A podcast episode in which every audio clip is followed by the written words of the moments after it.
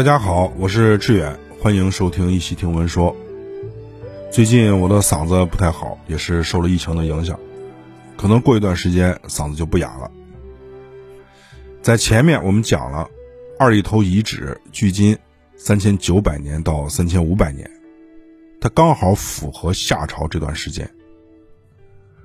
二里头遗址的夏朝先民主要吃的东西是大米，他们依赖于水利灌溉。但是，他们并不是这块地方的原住民，他们是从东南面的新寨搬迁过来的。在嵩山一带有规模比较大的王湾遗址，在这儿我们通过了考古，发现了当时剧烈的部落冲突。而王湾遗址和陶寺遗址的中后期属于一个时代。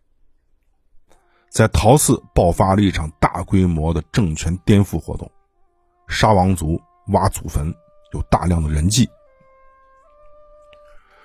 从王湾到新寨，再到二里头，这可能是夏朝先民的一个搬迁过程。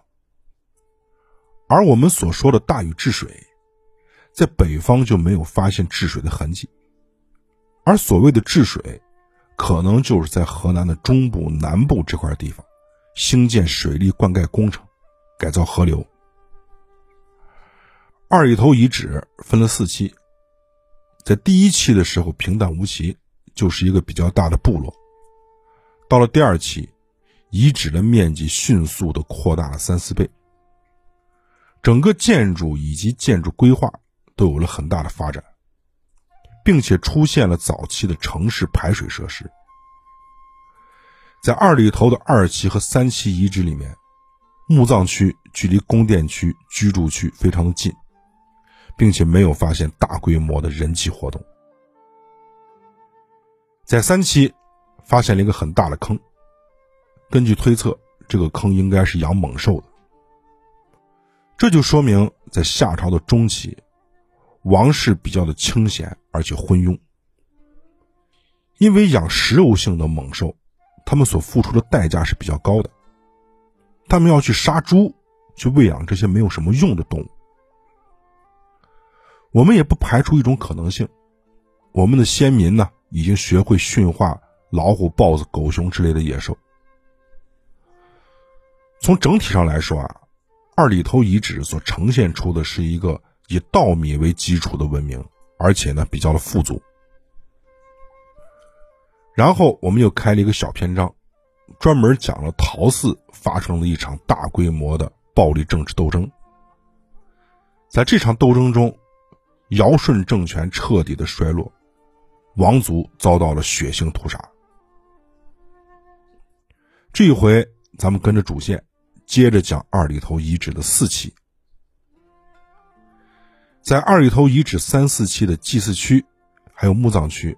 我们发现了一些规格比较高的墓葬，但是在墓葬里面还是没有发现大规模殉葬的情况。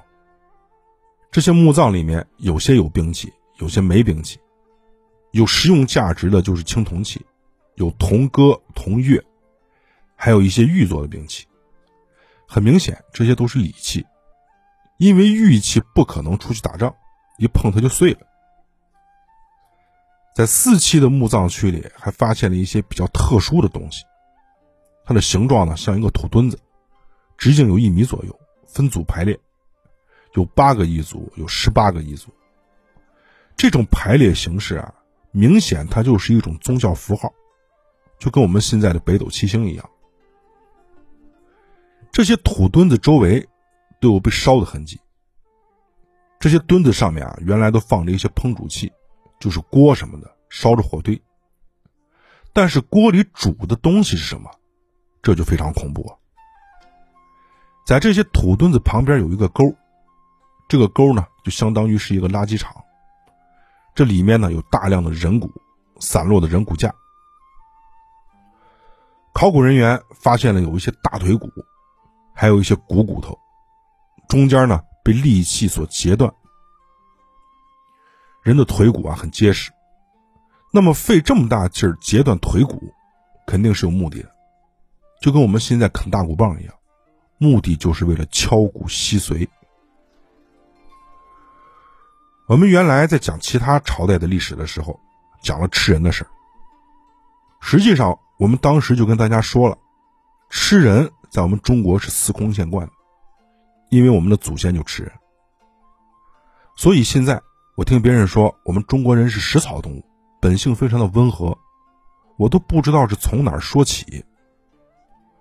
我们身上流淌着轩辕皇帝的血液，从那个时候开始，我们就不断的战争。非常的血腥和暴力，处理战俘叛乱者的手段也是非常的残忍，这和西方是一模一样的。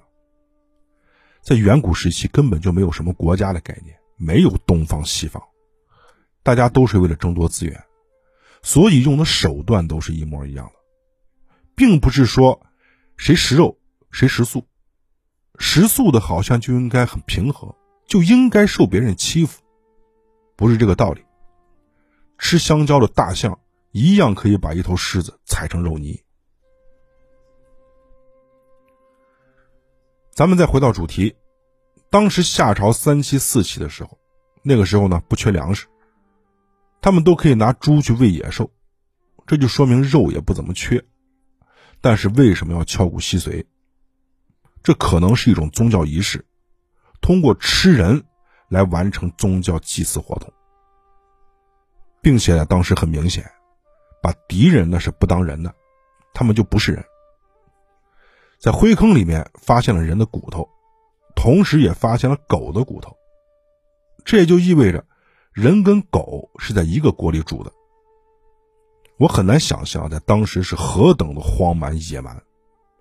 夏商周三代出圣人这种说法是何等的荒谬。在祭坛旁边的灰坑里，还发现了牛的肩胛骨，并且在肩胛骨上发现了被烫过的痕迹，这就是一种占卜。因此，我们对吃人、吃狗和占卜就可以做一个定义：他们是一系列的行为，这就是祭祀。咱们接下来再看一组数据：二里头一二三期灰坑的数量，一期有三十六个。二期有七十五个，三期暴增到一百三十八个，四期一百二十九个。其中三期有尸骨的灰坑有二十三个，四期有十六个。由此我们可以推断出，在二里头的三期人祭的情况是比较多的，并且有尸骨的灰坑，人骨并不是一具，而是很多具。这就反映出了在当时，人祭是有组织的。他们会定向的把尸骨放在一个地方。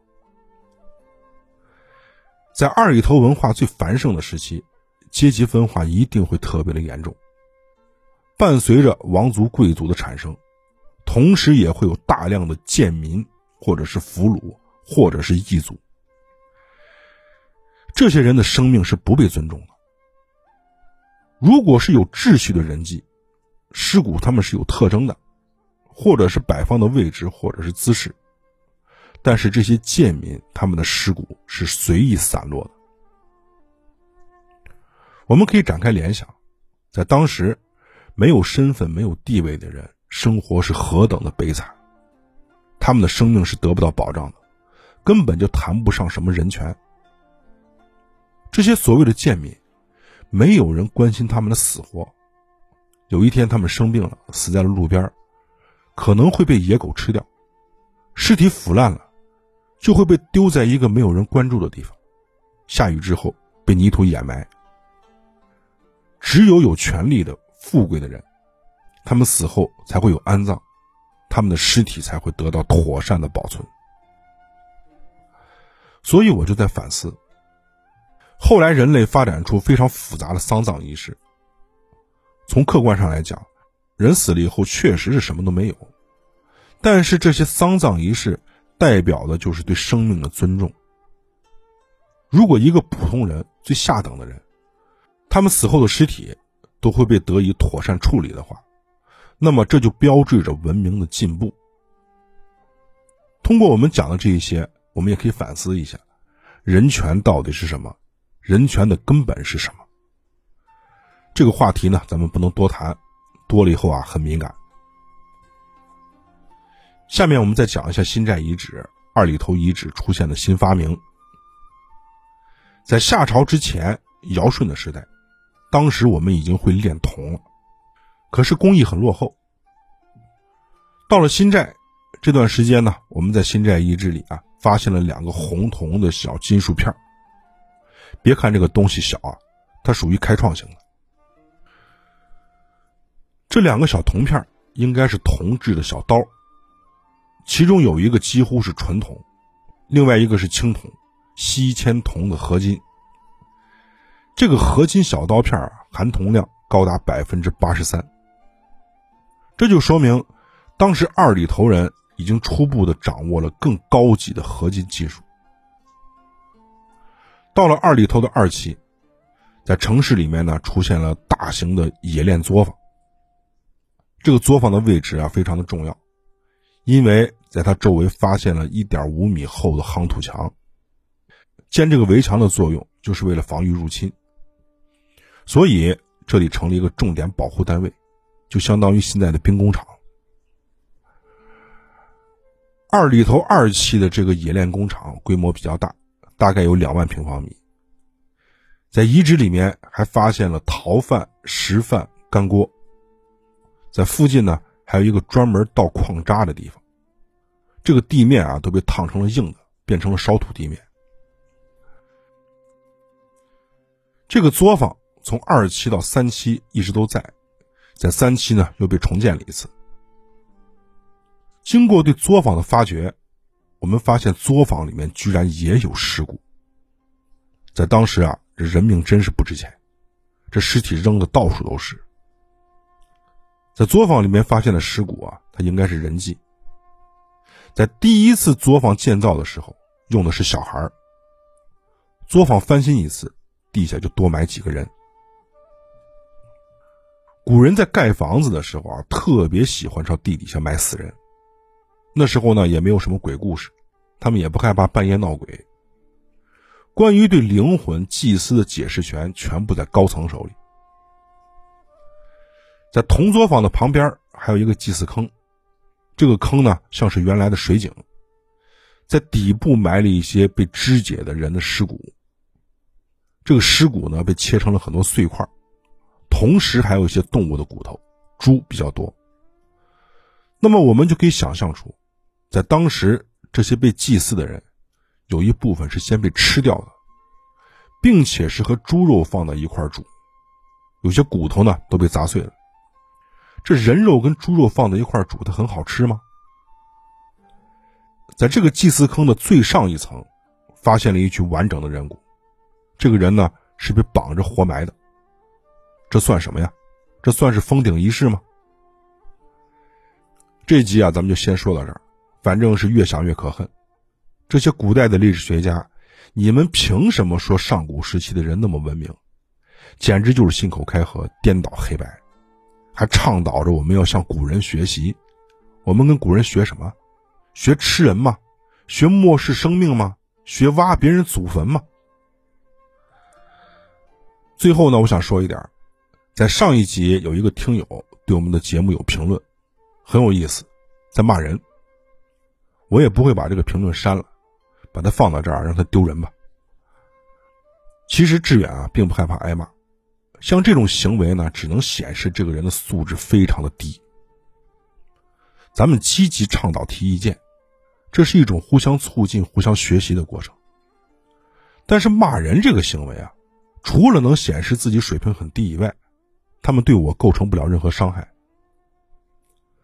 咱们的节目本身就不是什么演绎小说，虽然说的口语化，但是里面的信息含量是比较高的，也有一些辩证思维的东西。只要不是说闲话、扯闲淡，发表观点呢，肯定会有一些人是不赞同的。像这种情况啊，在我们身边比比皆是，没什么大不了的。一个成熟的人，一个心智健全的人，他一定会正视这个问题，并且会好好的利用别人的意见，让自己进步，让自己的思维更加的敏捷，头脑更加的清晰，而不是一张嘴就骂人。